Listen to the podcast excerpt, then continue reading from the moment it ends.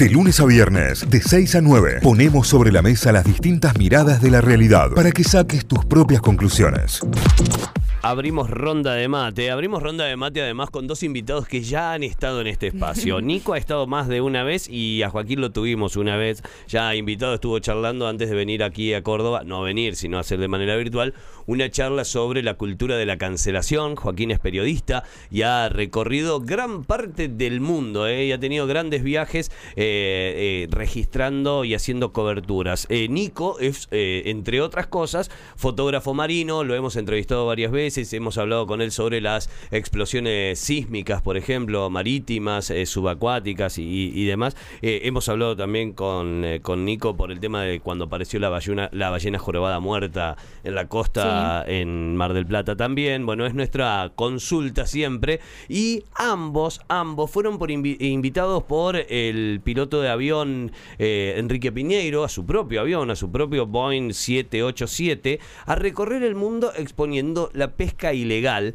eh, buscando también migrantes en el mar, una de las problemáticas que hoy eh, están, por ejemplo, en el mar Mediterráneo, que, se puede ver y se puede registrar muy bien también con lo que está pasando con las distintas escapadas de los países, lo- los migrantes que llegan en balsas eh, a distintos países de Europa y demás, buscando la pesca ilegal, como fue acá en el mar argentino y lo que se pudo ver de los buques que ingresan de noche y que de manera ilegal se podía ver la cantidad que había a través de las líneas de luces y demás, y recorrer el océano en busca también de lo que es la, la isla de plásticos, ¿no? Esta isla que está eh, flotando en el océano Pacífico y que realmente causa cuando la ves, eh, de- de sensaciones escalofriantes, ¿no? Todo ese plástico lo tiramos nosotros, todo ese Sí, plástico sí. es producto de la contaminación del hombre. Está Nico Marín, está Joaquín Sánchez Mariño en línea, les damos la bienvenida a esta ronda de mate. Nico, Joaco, buen día, Kikayo, Euge y Santi, ¿cómo va?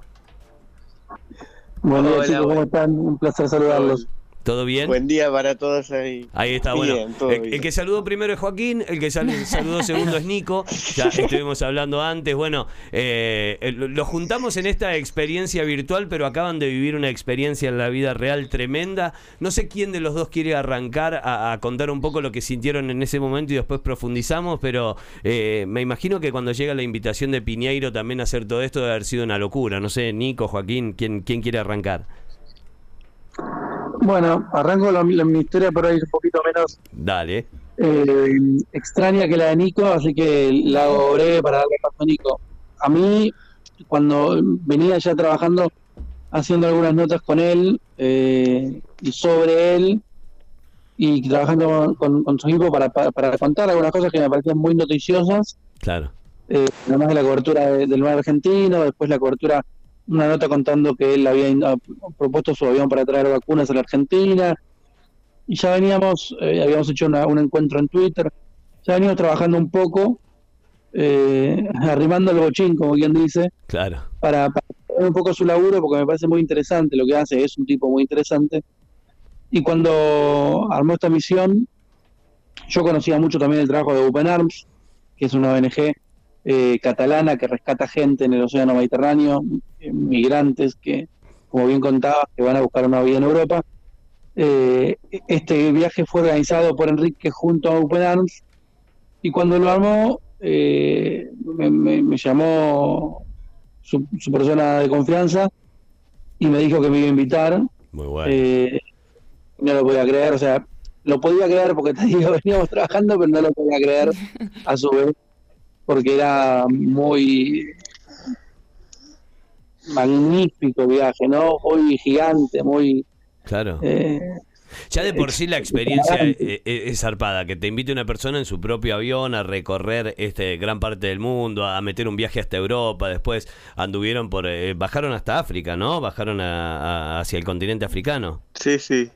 El primer destino fue África, hicimos escala en Europa, pero el primer destino fue África, fue Cabo Verde, iba a ser Senegal, Senegal no se pudo entrar, fue Cabo Verde, después las Bahamas, el Caribe, todo muy loco, pero bueno, nada, quiero dejo paso a Nico que cuente su, su Nico, eh, en tu caso, ¿cómo, ¿cómo te llega la invitación? Oh, bueno, en mi, en mi caso me, me, me largué a llorar inmediatamente cuando, cuando me llamaron. Era porque Joaquín, eh, Joaquín había, había ido en el primer viaje, como vos decías, eh, a, a recorrer la milla 201, a documentar la pesca ilegal. Claro. Entonces cuando yo vi eso, eh, cuando yo vi ese post eh, ahí eh, en, un, en uno de los medios, em, ahí fue cuando directamente me contacté con su equipo de Enrique Piñero y le, les conté acerca de, de mi predisposición y de las ganas que yo tenía de ir y que de cualquier cosa de que yo pueda ayudar está eh, con muchas ganas de, de poder ayudar y poder sumar, ¿no? Claro. Entonces les presenté mi perfil, les presenté mi persona, qué hacía, eh, a qué me dedicaba y bueno, y así fue que al pasar los días eh, me llaman también parte de- del equipo de Enrique y me dicen, bueno, Nico, mira, hay una posibilidad de vuelo, la ruta es esta, esta y esta y esta. Y yo estaba saliendo a andar en skate y no lo podía creer, porque me estaban, me, me estaban diciendo, Nico, mira, de Argentina vamos a ir a Madrid, pero no sabemos todavía porque capaz hay una posibilidad de ir a Vancouver. Estaban manejando como Claro. estaban manejando di- diferentes distancias como yo manejaba en vez de ir a comprar un supermercado una cuadra, voy al de la otra vuelta. Claro, sí, sí, Era para voy a este bar, voy a este bar o voy a este otro, ¿no? Era una, una locura. Ah, exacto. Exacto, eso mismo que vos decís, vamos a pegarnos una vuelta por Vancouver porque ahí vamos a hacer escala para ir de Madrid a Lisboa, Portugal y después a, Cabo Verde. No, sí, fue una locura. Claro. Sí, no, eh, me imagino también esto que, que decís hoy, que planteás desde la emoción, también saber eh, que, que, digo, todo lo que vas a hacer más allá del viaje, ¿no? Porque en tu caso tenías que ir a registrar algo con lo cual vos venís laburando hace muchísimo tiempo y venís luchando contra esto. Sí, sí, sí, sí. Por, es- por esa parte también estaba muy contento porque era una posibilidad enorme que no se había hecho nunca. Un sobrevuelo, por ejemplo, eh, sobre esta isla de plástico más grande de- del mundo. Entonces era una, po- una posibilidad eh, muy, muy buena para mí. Claro, claro, Claro. claro, claro. Chicos, y en esta travesía que hicieron, en esta aventura, ¿cuánto tiempo llevó realizarla? Ahí Joaquín. Bueno, Nico sigue en ello todavía. Eh, yo fue, salimos un viernes y volvimos, o yo por lo menos llegué un lunes de regreso, o sea que fue una semana y unos días más, 10 días fue en total eh, para nosotros. Enrique salió unos días, un día después de nosotros y volvió dos días antes. Eh, o sea que digamos que parte del equipo fue teniendo distintas extensiones Claro. porque nosotros nos encontramos con Enrique, porque hay algo que, que- que es un detalle, que es que en realidad Enrique cuando nos quiere invitar al viaje, nos, nos invita a ir desde Madrid con él, ¿no? Ah, a salir. Sí. O sea, vos te tenías Ahora, que ir hasta no Madrid. Teníamos que ir a Madrid y no podíamos entrar a Madrid porque no tenemos pasaporte comunitario, pero la invitación era ir de Buenos Aires, que le invitaba, nos invitaba, pero ir hasta Madrid y de ahí salir. Claro. Cuando se ve que no, cuando se ve que no podemos entrar a, a Europa por las cuestiones del coronavirus, yo dije, bueno, doy por caído el viaje, una lástima. Y unos tres, cuatro días antes de que, de que se haga, yo ya lo había dado por caído, me llaman y me dicen, bueno, Enrique quiere invi- invitarte igual, invitarlos igual, eh, así que encontró una manera que es que vayan hasta Cabo Verde, esta isla en África, y él los va a buscar ahí. Eh, en su avión. no, qué hermoso disponer además, ¿no? De- De, Claro. de ese flete aéreo, es increíble, ¿no? Olvídate, ¿no? es como que un amigo vas a jugar al fútbol, le dice yo te vas a buscar y vamos. Claro. Claro. tal Eh, cual. Entonces Cabo Verde era un accidente logístico, digamos, hasta un país, eh, una isla africana, solo para que él vaya con nuestro avión a buscar, con su avión a buscarnos nuestro avión. Es muy tradicional inconsciente.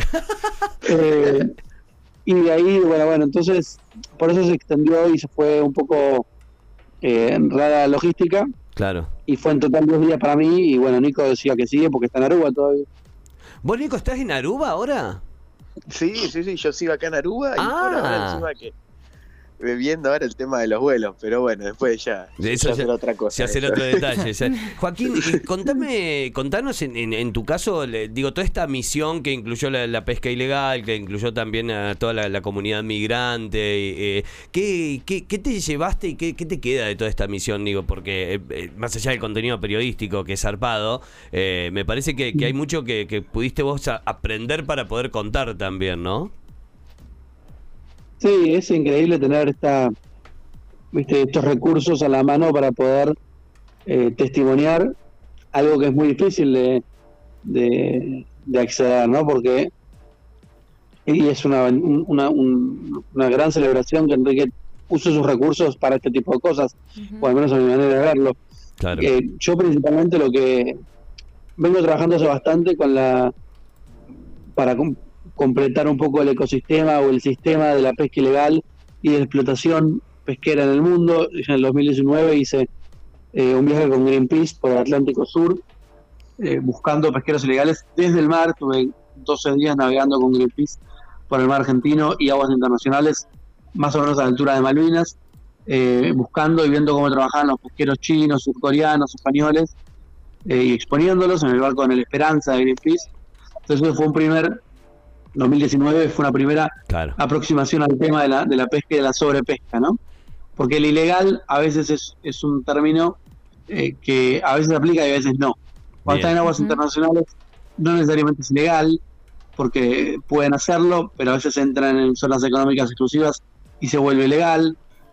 Cuando está en aguas internacionales no es ilegal, pero a veces tiene trabajo esclavo que viola los tratados de, eh, internacionales y derechos humanos. O sea, que es complejo el término ilegal, pero bueno, la problemática en sí es la sobrepesca, ¿no? Claro. Que estén meses seguidos y meses seguidos eh, arrasando el océano. En 2019 fue la primera aproximación, después eh, hice el, vuelo con Enrique y vi lo mismo, pero desde el aire, por el mar argentino, y ahora esto fue como una especie de tercera cobertura que completa el mapa que demuestra que esto es una problemática internacional y no solamente local, y fuimos a ver lo mismo como sucedía en África, que es, están de algún modo 20 años adelantados, es decir, sumar ya fue arrasado por los pequeños extranjeros y ya hay mucho menos peces en el agua de lo que hay, de lo que, lo que hay acá, digamos, o de lo que arrasaron acá. Y eso no, Entonces, nos permite eh, prever que no nos pase, ¿no? Digo, si, si lo conocemos así de primera mano. Exacto, te permite ver el, el conflicto. Obviamente que hay una diferencia que es que Senegal tiene una gran, una gran dependencia de su pesca artesanal. Eh, había mucho más eh, trabajo local dedicado a la pesca y por otro lado mucho menos control de sus, de sus, de sus mares. Pero aún así, nosotros tenemos una explotación pesquera, hay que, tener en cuenta este problema y hay que tener en cuenta antes de permitir acuerdos internacionales, que también en muchos casos, por ejemplo, China tiene un acuerdo con los países y, y puede entrar, por eso no termina de ser ilegal pero permitía avisorar el futuro de algún modo, o el futuro posible, a manera de Terminator 2. Eh, entonces eh, me pareció súper interesante ese aspecto, ¿no? Y después, obviamente, la línea de plástico también completaba el mapa desde el lado de la contaminación. Claro. la contaminación era abona mucho esa formación. Ah, bien, eh, no es solamente, digamos, parte de lo que de lo que tiramos cada uno de nosotros, sino también todo lo que tiene que ver con, con el uso del mar y con el uso del agua por parte de buques y barcos y todo, ¿no? Claro, los desechos de pesca, ahí hay muchos números en danza y en discusión, eh, obviamente por, la falta de, investigación todavía que hay sobre el tema, pero algunos dicen que el 46% de la, de la isla, de las islas de plástico, están conformadas por desechos eh, de pesca, es decir, cajones de pesca, redes de pesca, claro. eh, plásticos varios de pesca. Otros dicen que, el número, que ese número corresponde a una de las cinco islas, pero no a todas. Entonces está en discusión, pero sí está claro que, los desechos de pesca eh, afectan muchísimo. En Senegal, en la costa de Senegal, se ven en la playa miles de plásticos de, pesca, ¿no? Que llegan hasta la costa. Y ha pasado también en costas argentinas, por ejemplo, a ver, eh, sobre todo este año, cómo hay un montón de plásticos, de botellas de plástico de bebidas chinas, que vienen obviamente de los barcos que están meses y meses en el mar, toman algo, lo tiran al mar, y eso queda en el mar eh, y se va conformando, por lo cual es desecho de pesca que usan para pescar y también desecho de los barcos, eh, cosas que tiran al mar. Claro, claro, claro. Nico, y en, tu caso esto, cuando, cuando te encontrás con esta realidad y la podés ver, digo, porque vos venís estudiando y viendo esto, eh, obviamente, pero encontrártelo y ver esa realidad ahí, ¿qué, qué, qué, te pasa y qué te dispara también? Y a partir de esto, ¿qué, qué, ¿cuál es tu, tu misión si es que cambia? Sí, a mí lo que también me gustó de todo esto es que mm, cómo, en realidad las, estas problemáticas estaban súper interconectadas, ¿no? Claro. de que no es eh, como un tema, ch- si bien yo tenía hasta ahora la- las aristas, ¿no? Como de, la, de la pesca, esto que que decía Joaquín, eh, y de la isla de plástico, que mucho era de los desechos que generaba la industria pesquera, también ahí sumaba otra problemática, era de que la sobrepesca estaba también interfiriendo justamente en la principal eh, causa, la cual la gente del pueblo africano eh, estaba migrando hacia Europa porque directamente cada vez pasaba más tiempo en el mar, Claro. cada vez pasaba eh, más, más, más días en el mar y no hay veces que no conseguían ni, ni pescado para comer para su familia, entonces tenían que migrar directamente a un país que depende eh, con, con su principal actividad como es la pesca. Entonces ahí empecé a me, dar- me empecé a dar cuenta que era toda una red, que la isla de plástico estaba formada por la industria pesquera también, pero que la industria pesquera también estaba depredando todo el océano y está eh, haciendo también agrandando la problemática de los refugiados. Entonces para mí ahí eh, empezó a armar como toda, toda una cadena y para mí fue como también eh, muy triste, pero a su vez también eh, estaba contento por poder también sacar esas verdades más a la luz y Claro. con que más personas la, la sepan y también que no sea solo como eh, yo capaz soy más de, eh, de plástico, pero a diferentes eh, problemáticas socioambientales, que también se empieza a entender y poner sobre la mesa eh, esos temas. Claro, totalmente, sí, sí, sí, totalmente. Ahora, eh, ¿cuál es el, laburo que va haciendo Enrique? ¿Cuál es que, que su laburo que aporta a una organización mundial que contaba Joaquín? Él, en realidad, cuando compra este avión, eh, lo hace un poco con la idea de crear una ONG, que es como su propia ONG, que se llama Solidar. Eh, Solidar es como solidar- solidaridad en francés, o en español se escribe solidaire, ¿no? Como solidaridad mezcla con aire. Eh, que es una especie de, mm, de ONG, recién empieza, que surge un poco de sus charlas con Open Arms, esta otra ONG que yo contaba, Sí, eh, es una ONG muy importante y muy, muy impactante lo que hacen es, seguramente vieron imágenes, esta gente que sale con barcos a buscar sí, a los migrantes, a los balseros en el Mediterráneo, los que van desde Libia a Italia o desde Turquía a Grecia, encuentran nauf- naufragios de estas balsas o de estos gomones, generalmente se encuentran con gente en el mar, ahogándose, le tiran chalecos a las vidas y los rescatan, los suben a su barco para llevarlos hasta, hasta la costa europea. Y ya han salvado más de 60.000 personas, eh, 60.000 migrantes. Y cuando Enrique conoce ese trabajo, se admira mucho, conoce al, al fundador de, de Open Arms, que es Oscar Camps, y se pone a disposición y juntos empiezan a pensar cosas. Y entonces ahí es donde empieza, lo- donde Enrique compra su avión, lo pone a disposición primero de Open Arms y, y hacen algunas cosas juntos, pero su idea también es dar apoyo a otras ONGs eh, y poder ayudarlos logísticamente. Y ya llevó, por ejemplo, llevaron donaciones a la India en, en el avión. claro. Está como un poco la búsqueda de, de qué ave misiones humanitarias lo, lo convocan, digamos. Claro, está buenísimo. Está buenísimo y poniendo un avión a disposición, nada más y nada menos, Sí. ¿no? Sea, más allá del laburo, del tiempo, de todos los recursos, está poniendo un Boeing 787 a Sí. disposición de, de todo esto y eso es eh, también lo, lo rescatable. Me quedaría charlando horas y horas y horas y esto da para un asado más que para una ronda de mate. Así que va a quedar pendiente post pandemia eh, una, una juntada con asado y charlar todo esto. Joaquín, Nico, gracias. Muchísimas gracias por contarnos esto. Gracias por estos minutos, por esta charla y por, por contar todo el laburo que vienen haciendo. Eh, Joaquín, te pueden seguir en las redes para ir viendo esto y te pueden eh, seguir eh, a través de Infobae, ¿no? Exactamente, gracias por, el, por la oportunidad. En las redes, en Instagram, Joaquín Sánchez M, eh, ahí pongo casi todo mi material y también en Infobae, escribiendo a diario, eh, ahí distintas noticias. Excelente, gracias Joaquín, un gran abrazo. Nico, eh, seguís en Aruba, seguí disfrutando. Yo no sabía que estaba en esta, pero claro, Pe- pero aún más gracias por atendernos todavía. No, gracias a ustedes por la invitación, de verdad, y bueno, qué placer ahí estar hablando todos juntos. Arre- Un abrazo arroba enorme. Nico Marín B también para seguir todo el laburo que va haciendo Nico. eh, tiene grandes, grandes fotos. Y si lo googlean Nico Marín la historia, se van a encontrar con data importantísima también. Nico, fuerte abrazo, que tengas lindo día y que sigas disfrutando. Igualmente, saludos para todos. Chau, chau. Abrazo chicos. Chau, chau. Ahí estaba Joaquín Sánchez Mariño, Nico Marín en esta ronda de mate, en esta charla. Apasionante realmente lo que vivieron, apasionante la experiencia que han tenido y bueno, queríamos también compartirla con ustedes. Notify, las distintas miradas de la actualidad para que saques tus propias conclusiones. De 6 a 9, Notify, plataforma de noticias.